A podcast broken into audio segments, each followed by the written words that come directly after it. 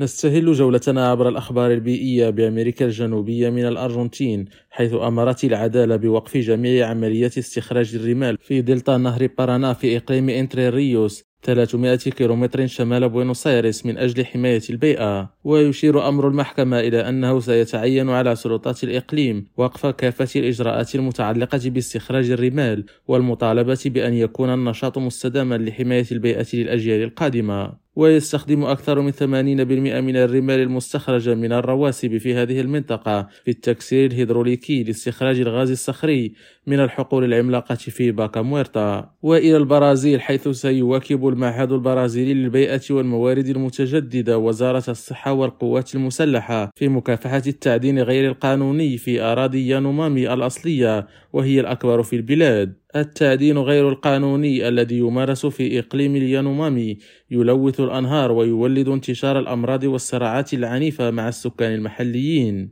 ووفقا لقرار حكومي نشر في الجريدة الرسمية سينسق المعهد المذكور ويخطط ويواكب المعركة ضد الأنشطة غير القانونية في إقليم يانومامي المخصص فقط للشعوب الأصلية للعيش هناك. خالد التوبة ريم راديو برازيليا.